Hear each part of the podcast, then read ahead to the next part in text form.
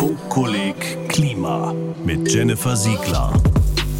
Ganz egal, um was es beim Thema Klimaschutz geht. Irgendwann sagt jemand hundertprozentig das Zauberwort. Wasserstoff. Man hat immer das Gefühl, dieses chemische Element ist sowas wie ein Superheld im Kampf um den Klimaschutz. Aber stimmt das überhaupt? Kann Wasserstoff das Klima retten? Wasserstoff ist ein chemisches Element. Es riecht nach nichts, es ist farblos und es ist im Universum massenhaft vorhanden. Das Beste ist aber, Wasserstoff kann uns dabei helfen, klimaneutral zu werden. Das sagen jedenfalls Experten wie Stefan Kaufmann, ehemaliger Innovationsbeauftragter grüner Wasserstoff im Bundesministerium für Bildung und Forschung. Ohne grünen Wasserstoff werden wir unsere Klimaziele nicht schaffen. Ist dieses winzige Teilchen wirklich der Superbaustein auf dem Weg zum Klimaschutz?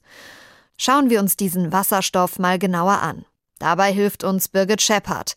Sie ist Professorin für Wasserstoff- und Brennstoffzellentechnologie an der Hochschule Rhein-Main in Rüsselsheim. Seit 20 Jahren forscht sie in Sachen Wasserstoff. Wasserstoff ist ein Gas, das man aus Wasser herstellen kann. Klingt einfach, aber ist es tatsächlich so leicht? Man muss besondere Voraussetzungen haben. Man muss also den, das Wasser so zerlegen, dass man auf der einen Seite Wasserstoff und auf der anderen Seite Sauerstoff hat und das nennt man Elektrolyse. Okay, und welche Vorteile hat Wasserstoff? Warum ist er als Energieträger so besonders? Weil er sich so wunderbar speichern lässt und weil er aus Wasser eben erzeugbar ist. Und, äh, und für alle weltweit der einzigste Treibstoff ist, der aus Wasser erzeugt werden kann und keinen Kohlenstoff enthält und allen sozusagen zur Verfügung steht, wo wir Wasser haben. Dazu kommt ein weiterer Vorteil. Mit Wasserstoff kann man ganz unterschiedliche Dinge tun.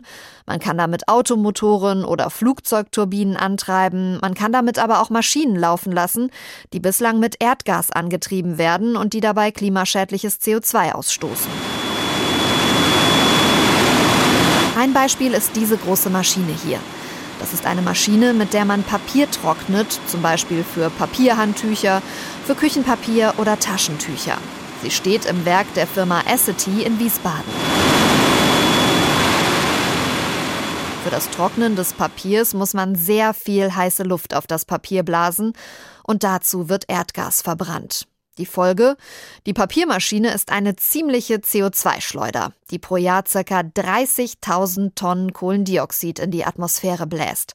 Das ist immerhin ein Prozent des gesamten CO2-Ausstoßes der Stadt Wiesbaden. Damit ist aber bald Schluss, denn diese Maschine soll künftig mit Wasserstoff betrieben werden. Komplett CO2-frei. So, hört sich ja toll an. Aber es gibt beim Wasserstoff auch einen Haken. Damit Wasserstoff komplett CO2-frei ist, muss er auch CO2-frei hergestellt werden.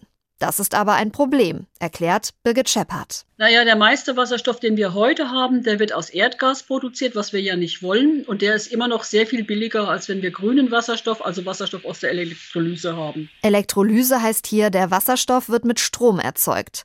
Damit Wasserstoff komplett CO2-frei ist, muss er mit Hilfe erneuerbarer Energien hergestellt werden. Das Problem? Davon gibt es in Deutschland erstens zu wenig und zweitens ist das noch zu teuer. Aber Tatsache ist, nur dann handelt es sich um grünen Wasserstoff. Das Gegenteil davon ist grauer Wasserstoff, der mit Strom aus Kohle und Gas hergestellt wird, inklusive CO2-Ausstoß. Ist bei Kohle und Gas nun mal so. Und damit in Sachen Klimaschutz nicht so gut. Jetzt gibt es aber noch einen zweiten Haken. Wasserstoff ist in vielen Situationen ein super sinnvoller Energieträger, aber nicht in allen. Da, wo wir Strom haben, ist Strom viel wirksamer, um Motoren und Maschinen anzutreiben. Deshalb macht Wasserstoff nur dort Sinn, wo entweder kein Strom vorhanden ist, zum Beispiel bei Zügen, die auf Strecken ohne elektrische Oberleitung fahren, oder dort, wo Strom nicht wirkungsvoll genug ist, zum Beispiel wenn wir große Hitze brauchen, wie in der Papiermaschine. Sinnvoll ist Wasserstoff ebenfalls dort, wo Strom gespeichert werden muss, beispielsweise für ein Flugzeug oder einen Lkw. Da bräuchte man sonst riesige Batterien, die viel zu viel Platz wegnehmen und sehr schwer sind. In solchen Fällen ist Wasserstoff eine echte Alternative. Schauen wir mal genauer, wie Wasserstoff helfen kann, unsere Klimaziele zu erreichen. Die Ziele, die Robert Habeck, aktuell Minister für Klimaschutz, bei seiner Eröffnungsbilanz vorgestellt hat, sehen so aus. Bis 2030 soll der CO2-Ausstoß um 65 Prozent sinken. 2040 soll er um 88 Prozent niedriger sein als 1990 und 2045 wollen wir treibhausgasneutral sein. Und jetzt haben wir am Anfang von dem Experten gehört, ohne Wasserstoff geht das nicht. Aber wieso eigentlich nicht? Die Antwort, weil wir viel zu viel Energie verbrauchen, die aus fossilen Brennstoffen kommt. Wenn wir klimaneutral werden wollen, müssen diese Brennstoffe ersetzt werden. Und da sprechen die meisten Experten und Expertinnen immer wieder vom grünen Wasserstoff. So wie der, der im Energiepark Mainz hergestellt wird. Mit Strom aus Windkraft und viel Wasser in sogenannten Elektrolyseuren, gespeichert in großen Röhren, den Wasserstofftanks. In Mainz haben die Stadtwerke gemeinsam mit Partnerfirmen eine solche Produktion von grünem Wasserstoff auf die Beine gestellt. Aber das ist eine relativ kleine Anlage, die auch nur eher kleine Mengen produziert. Wenn Deutschland eine richtige Wasserstoffwirtschaft aufbaut, dann müssen riesige Mengen Wasserstoff her. Nur wo sollen die herkommen? Einer, der so etwas beantworten kann, ist Falco Ückert, Forscher am Potsdam Institut für Klimafolgenforschung.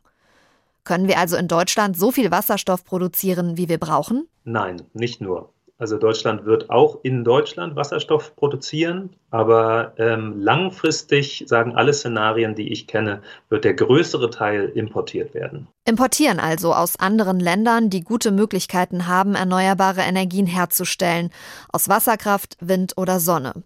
Das können beispielsweise europäische Staaten sein, Portugal, Spanien oder skandinavische Länder.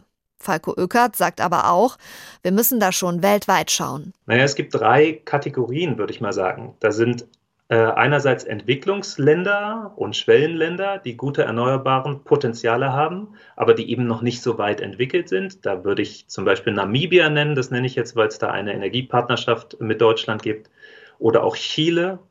Dann gibt es Länder, die entwickelt sind und sehr nahe sind, westliche Länder, äh, etablierte Demokratien wie Kanada oder Australien, auch jeweils gute erneuerbaren Potenziale. Da gibt es auch jeweils Energiepartnerschaften. Und dann äh, gibt es Länder, die tendenziell autokratisch sind, Länder wie äh, Saudi-Arabien, äh, die Vereinigten Arabischen Emirate, wo es auch Partnerschaften gibt. Die sind heute natürlich große fossile Exporteure, Australien und Kanada zu einem Teil auch. Aber äh, diese Länder wäre so eine dritte Kategorie, wo es auch Partnerschaften gibt und wo schon erste Investitionen getroffen werden. Der Wasserstoff könnte dann relativ einfach zu uns transportiert werden. Per Pipeline oder auch per Schiff. Das steckt aber alles noch in den Anfängen. Nehmen wir jetzt mal an, dieser Wasserstoff kommt nach Deutschland. Wie könnte er dann hier in die verschiedenen Bundesländer verteilt werden? Über Erdgaspipelines, die es schon gibt? Also man kann teilweise auf bestehende Strukturen äh, zurückgreifen und teilweise muss man es neu bauen. Das ist eine Herausforderung. Und die andere ist, dass die Pipelines heute noch belegt sind. Also es gibt nur wenig freie Pipelines, die man auch heute schon umwidmen kann. Aber es gibt einige, mit denen kann man schon mal starten. Aber es wird am Ende ein Mix sein. Kurzes Zwischenfazit. Wasserstoff ist ein super Energieträger. Um ihn zu nutzen, müsste Deutschland aber noch einiges tun. Elektrolysemaschinen größer bauen, Pipelines um oder neu bauen, dazu noch große Mengen Wasserstoff importieren. Pah, da kommt noch ordentlich Arbeit auf uns zu. Ab wann könnte das denn klappen mit dem Wasserstoff? Falco Öckert meint, man muss die Sache heute angehen. Wir stehen mit dem Wasserstoff nämlich noch ziemlich am Anfang und gleichzeitig können wir nicht damit rechnen, dass vor 2030 substanzielle Mengen an Wasserstoff in Deutschland und Europa erzeugt werden können oder auch nicht äh, importiert oder und auch nicht importiert werden können. Also man muss da geduldig sein und gleichzeitig muss man heute anfangen, um die notwendigen Entwicklungen zu schaffen. Ja, das klingt so, als müsste jetzt schon sehr viel passieren, damit wir ab 2030 wirklich viel Wasserstoff einsetzen könnten. Und trotzdem ist da die Aussage vom Anfang der Folge. Ohne grünen Wasserstoff werden wir unsere Klimaziele nicht schaffen. Birgit Scheppert von der Hochschule Rhein-Main bestätigt mir das. Ja, stimmt absolut. Wir werden nicht in der Lage sein, auch die, dieses 1,5 Grad Ziel auch nur annähernd zu erreichen, wenn wir uns so viel Zeit lassen, wie es im Moment ist. Und äh, wir müssen unbedingt umsteigen. Wir müssen dekarbonisieren, defossilisieren, wie man das so schön neudeutsch sagt. Heißt im Klartext weg von Gas, Öl und allem, was CO2 ausstößt. Und was meint Falco Ückert vom Potsdam Institut für Klimafolgenforschung? Sind unsere Experten sich einig? Muss massiv auf Wasserstoff gesetzt werden? Im Grunde ja. Die Frage ist, was mit massiv gemeint ist. Und hier ist sich die Wissenschaft noch nicht sicher. Es gibt große Bandbreiten über das, was an Wasserstoff notwendig sein wird für ein klimaneutrales Deutschland. Einig sind sich alle, Wasserstoff ist unverzichtbar, also ein unverzichtbarer Baustein für, für Klimaneutralität. Aber über die Größe des Bausteins ist man sich unsicher. Okay, Wasserstoff, vor allem der grüne Wasserstoff aus erneuerbaren Energien, ist richtig wichtig, wenn wir unsere Klimaziele erreichen wollen. Aber wir haben noch ganz schön viel zu tun, bis wir tatsächlich Hochöfen in der Stahlindustrie, Papiermaschinen oder Lastwagen problemlos mit Wasserstoff versorgen können. Mein Fazit ist, das ist eine super Technologie, wir haben sie zur Verfügung, wir wissen, wie es geht, wir sind aber wie immer zu langsam. Es muss schneller gehen. Zum Schluss hier noch ein Tipp, wie Wasserstoff bei unserer Energieversorgung helfen kann. Darum geht's auch in der neuen Folge des ARD Energie-Podcasts Energiekrise und jetzt. Da ist E.ON-Chef Leonhard Birnbaum zu Gast. Der Chef des Stromkonzerns erklärt, was wir tun müssen, um auch in den nächsten Jahren unsere Energieversorgung zu sichern und welche große Rolle erneuerbare Energien und vor allem auch grüner Wasserstoff dabei spielen. Den Podcast Energiekrise und jetzt gibt's in der ARD Audiothek und jetzt auch ganz neu zum Anschauen in der Mediathek und auf YouTube.